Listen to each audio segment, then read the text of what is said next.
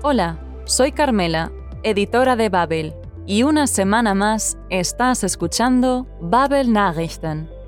Como siempre, te traemos noticias recientes procedentes de la agencia Reuters en alemán, que te ayudarán a mejorar tu comprensión auditiva mientras te pones al día. Hoy escucharás sobre las medidas de seguridad contra el robo de leña en Alemania sobre cómo las raves suponen un respiro para las Fuerzas Armadas ucranianas y sobre nuevas variedades de uva protegidas naturalmente contra enfermedades y temperaturas extremas. Como ya lo sabes, encontrarás la transcripción del episodio en babel.com barra podcasts. También puedes rebobinar si necesitas escuchar de nuevo alguna de las partes del episodio de hoy. ¿Todo listo? Entonces, empezamos.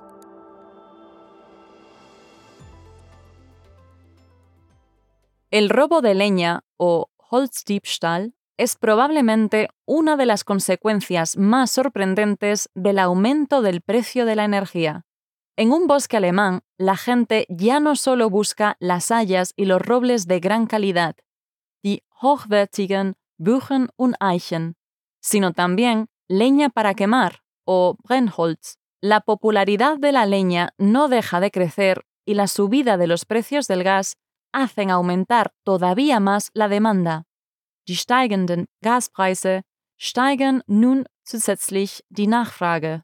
Tras haber estado a punto de sufrir un robo, el gestor forestal o Forstwirt, Dennis Kohl, ha decidido llevarse directamente la madera que corta el patio de su negocio. Uno de los clientes de Cole describe las ventajas de tener una chimenea de la siguiente manera. Ayuda a ahorrar gas, zumindest in der Übergangszeit, al menos durante el periodo de entretiempo. Y, por supuesto, ¿a quién no le gusta el agradable crepitar de una chimenea?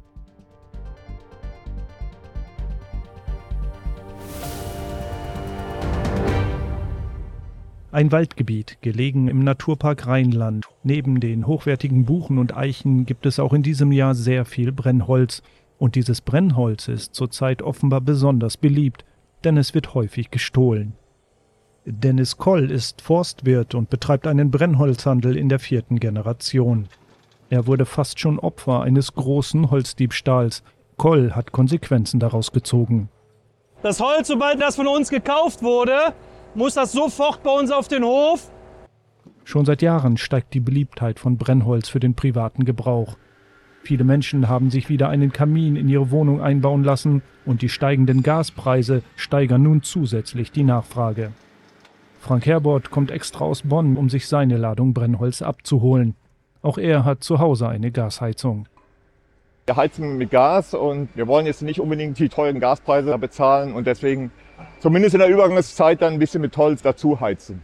Das ist natürlich auch eine schöne, gemütliche Stimmung, wenn der Kaminofen knistert. Also macht Spaß. Für hochwertige Baumsorten gibt es schon länger technische Hilfsmittel wie GPS-Tracker, die vor Diebstahl schützen können. Dass aber nun sogar sein einfaches Brennholz geschützt werden muss, macht Dennis Koll nachdenklich. Es ist natürlich schon sehr erschreckend, dass man jetzt schon anfangen muss, ähm, das äh, Brennholz, was ja eigentlich wirklich mit die schlechteste Qualität des Baumes ist, dass man das jetzt auch schon schützen muss, weil es halt so nachgefragt ist und dadurch halt auch äh, oft geklaut wird. Deshalb wird er auch in Zukunft sein Holz möglichst zügig aus dem Wald holen.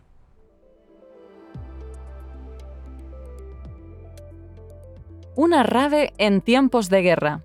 Puede resultar difícil imaginárselo, pero en la capital ucraniana se trata de una realidad. En Kiev, toda ocasión de desconectar un poco, etwas abzuschalten, es bienvenida. Por eso, decenas de personas se reunieron en el soleado patio de una fábrica cerrada, einer stillgelegten Fabrik. Garik Pledov, organizador del evento, nos cuenta que quienes sirven en las Fuerzas Armadas, in den Streitkräften, asisten a las fiestas RADE mientras están de permiso y dicen estar agradecidos de que mantengamos este ambiente pacífico en las ciudades, dass wir diese friedliche Stimmung in den Städten aufrechterhalten. Escuchemos más desde Kiev.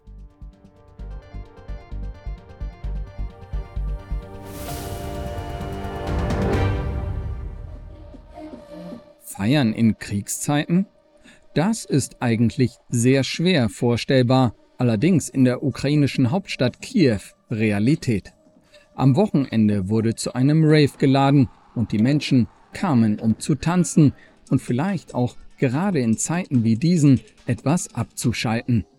In einem sonnigen Hof einer stillgelegten Fabrik. Die 21-jährige Studentin Anastasia Lukoschina sieht die Sache so. Ich denke, dass dieser Rave den Menschen, die sehr tragische Erfahrungen gemacht haben, vielleicht ein gewisses Gefühl der Freiheit geben kann und das Gefühl, dass das Leben tatsächlich weitergeht und schön sein kann. Hinzu kommt, dass das Eintrittsgeld den Kameraden und Kameradinnen an der Front helfen soll. Es wird gespendet. Der 34-jährige Veranstalter Garik Pledov betont, Unsere Verteidiger, also die Menschen, die in den ukrainischen Streitkräften dienen, sind in unserem Line-up und besuchen unsere Partys.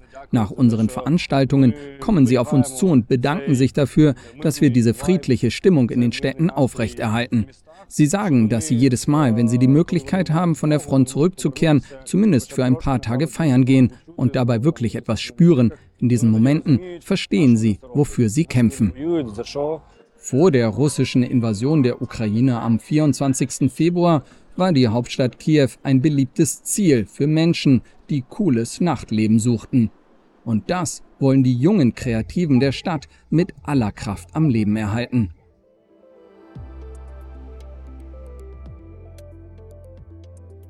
Tenemos buenas noticias para los amantes del vino.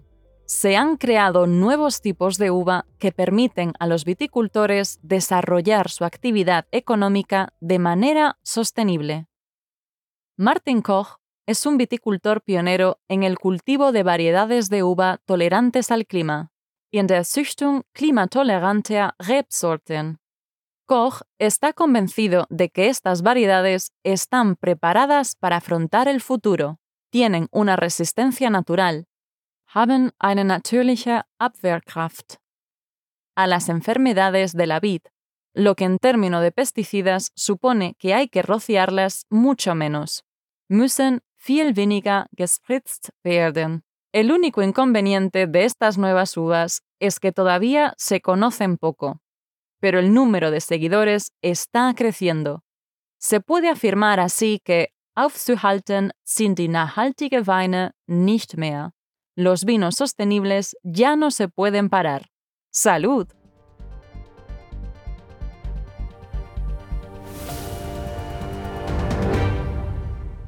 Muscaris heißt eine dieser Sorten, die nachhaltiges Wirtschaften im Weinberg ermöglichen sollen.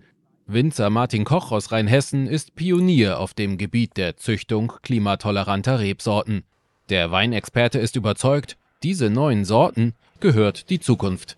Klimafreundliche Rebsorten halten wir wichtig, weil ich glaube, das ist eine mögliche Antwort äh, auf den Klimawandel. Denn das sind Rebsorten, die haben eine natürliche Abwehrkraft gegen die wichtigsten Rebkrankheiten.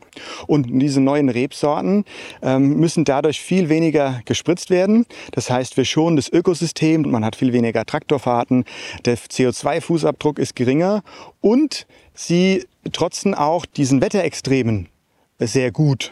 In Rheinhessen brennt die Sonne vom Himmel, der Boden ist staubtrocken. Ideale Bedingungen für die Zukunftsweine von Koch, die bis zu 90 Prozent weniger gespritzt werden müssen. Aber die neuen Sorten müssen sich auch am Markt etablieren.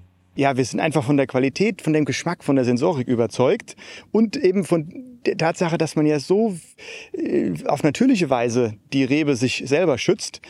Der einzige Nachteil, den diese Sorten haben, ist, sie sind noch nicht bekannt. Die Zahl der Anhänger wächst. Aufzuhalten sind die nachhaltigen Weine jetzt wohl nicht mehr. Estas han sido las noticias de esta semana. Recuerda que siempre puedes volver a escuchar las partes que te hayan resultado más difíciles. Y si quieres leer mientras escuchas, usa la transcripción del episodio que encontrarás en babel.com barra podcasts. Volvemos la semana que viene con más noticias para informarte de lo que sucede en el mundo mientras mejoras tu alemán. Gracias por escuchar y hasta la semana que viene. Bis dann!